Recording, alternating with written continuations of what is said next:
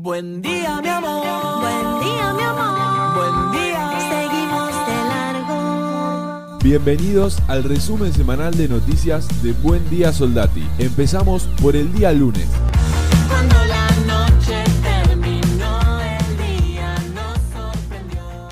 Buen día, buen día, buen día. Estamos acá en Buen Día Soldati. Comenzamos este programa, el programa número 56 de la cuarta temporada. Estamos ya a 7 de junio. Ya estamos con Agustín Reus, que forma parte de la Escuela de Huertas Urbana Agroecológica. Buen día, Agustín, ¿cómo andás? formas de ver la urbanidad y compartir con el otro genera una, un lazo social y, y reconstruye todo este tejido que tanto se perdió, y más con esta pandemia. Entonces, creemos que primero del lado social es sumamente interesante e importante. Y del lado socioproductivo ambiental también, porque se empiezan a, pensar las ciudades de otra manera, ¿no? No como te decía, solamente consumidoras y, y descartadoras de, de todo el residuo que queda, sino que, bueno, empezar a entender la economía circular. Entonces, bueno, pensar de qué manera podemos eh, apalear eso y qué mejor, sobre todo, si generamos alimentos.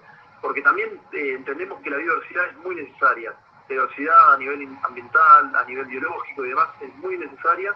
Y también está, en el caso de, siempre cuando esté el alimento en el medio. Entonces, ahí entre, entre esas nativas esa problemática siempre se habla, bueno, instalar también la idea de que se puede producir alimento en la ciudad. Buen día, Soldati. Muy buenos días a todos, Soldati, a toda la ciudad de Buenos Aires y a todo el planeta que nos escucha en esta mañana, en este martes 8 de junio de 2021, en el programa número 57 de la cuarta temporada de Buen Día, Soldati.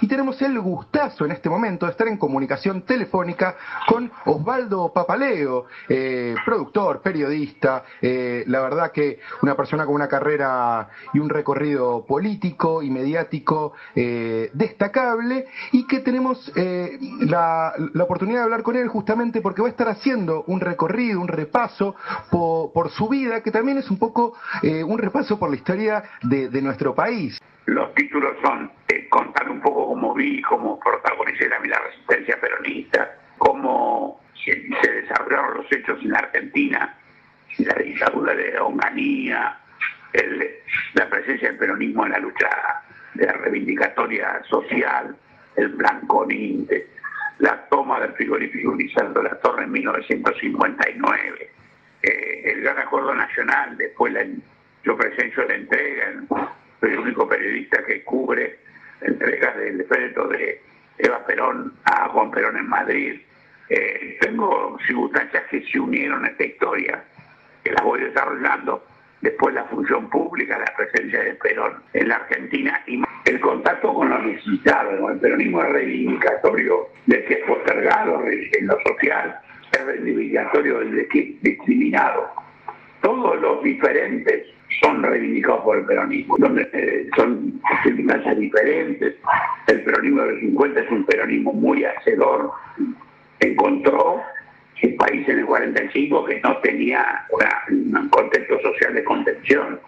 Era un país donde en la zona norte de nuestras partes se pagaba con bares, la gente explotaba, no había derechos sociales, no había aguinaldo, vacaciones, todo lo que es habitual para los argentinos ahora, habitual digo corriente, normal, doméstico, vamos a llamarle, no existía, y Perón aparece y rompe con eso, hace una transformación. Veníamos en, materia política del fraude patriótico de los conservadores, el punteamos en el 43, el 44, la gente, el derecho al voto se había cuestionado, bueno, con la revolución de Perón, Eva Perón, el voto femenino, ¿no? esa revolución y la transformación económica, digamos, el estado de bienestar, la distribución de la riqueza, la obra pública impresionante de los 10 años del 45 al 55. Muchas cosas de lo que te ve País B6, por ejemplo, que son obras de esa época, las escuelas, los hospitales. El peronismo hace una revolución de una característica muy especial. Es muy difícil de comparar con la actualidad, pero sí conserva, y yo creo que esos son la- los fundamentos, incluso diferentes a los de todas las clases. racial, sexual, de todo tipo, el diferente peronismo trató de solucionar el tema.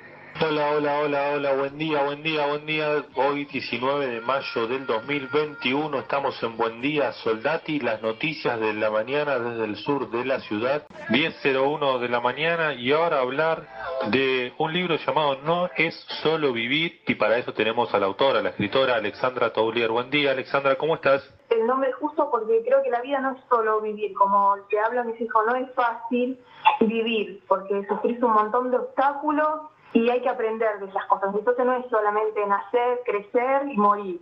Eh, es un montón de cosas, vivir, aprender y saber sobrellevar un montón de situaciones y es en lo que se enfoca el libro. El libro está contado en primera persona, relatado por mí, hablando con el público, sin distinción de, de sexo, tanto para hombres como para mujeres. Eh, yo relato eh, los abusos eh, repetidos que sufrí en mi infancia, reflexiono sobre todo lo que te genera, lo que me llevó a sufrir otros tipos de violencia cuando era más grande y trato de explicarle a la gente, a toda esa gente que está pasando un mal momento, que se puede salir adelante. Es un libro reflexivo donde llevo un mensaje de cómo yo pude superar con mucho trabajo, mucha lucha y mucho amor propio salir de todas esas situaciones. Y me enfoco en todo eso que se calla dentro de las familias cuando uno sufre abuso. Buen día, Soldati. Hoy 10 de junio del 2021, 9.32 de la mañana. Un nuevo programa, de, como todas las mañanas de lunes a viernes, programa número 59 de esta cuarta temporada de Buen Día Soldati, las noticias de la mañana desde el... Hoy vamos a tener un programa cargadito como siempre, vamos a hablar con Jessica Paola Vargas, integrante de la, de la Asamblea de Colombianos en Buenos Aires. Las elecciones en, Colombia van a ser en el 2022.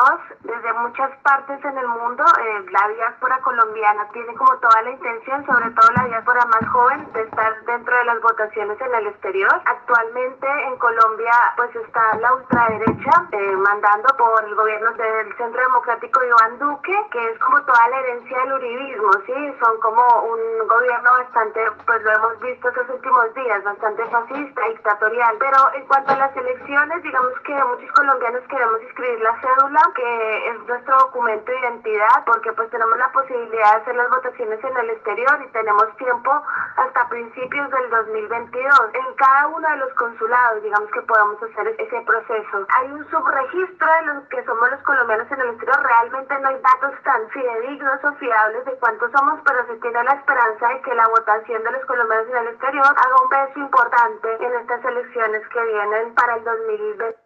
Buen día Soldati, buen día a todos y a todas. Un nuevo programa de Buen día Soldati, viernes 11 de junio del 2021. Hoy es un gran día, se sancionó, es un día histórico porque se sancionó la media, eh, le dieron media sanción en diputados que faltaba para la ley de equidad de género en los medios de comunicación. La tenemos Anabela, buen día Ani, ¿cómo estás?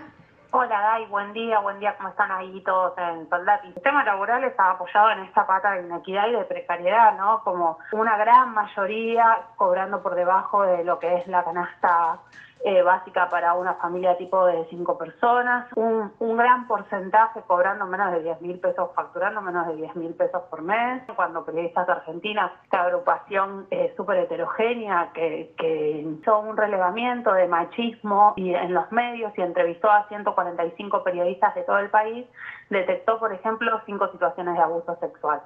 Eh, digo, como que e- ese era el punto de partida en el que decíamos, bueno, claramente es urgente la ley porque el 85% de esas 145 habían sufrido maltrato en el trabajo, el 80% habían sufrido abuso de poder y el 57% habían sido acosadas sexualmente. Siempre es una felicidad cuando, el Estado, el Congreso, la Cámara de Diputados, la Cámara de Senadores se hace cargo de deudas que tiene, que en general vienen planteadas desde la sociedad. Digo, ayer tuvimos una, una sesión en la que pudimos ver eso, que hay un Estado que, se hace cargo de deudas y que intenta legislar eh, en pos de eso, de, de, una vida mejor. Falta un montón, porque siempre falta un montón, pero todo paso y toda construcción de ese camino es una celebración, sobre todo esto, para, para tener mejores condiciones de laburo, para, para poder desarrollarnos como trabajadoras plenamente y después pensando también del otro lado, ¿no? Como quienes nos están escuchando, pensando en las audiencias para que también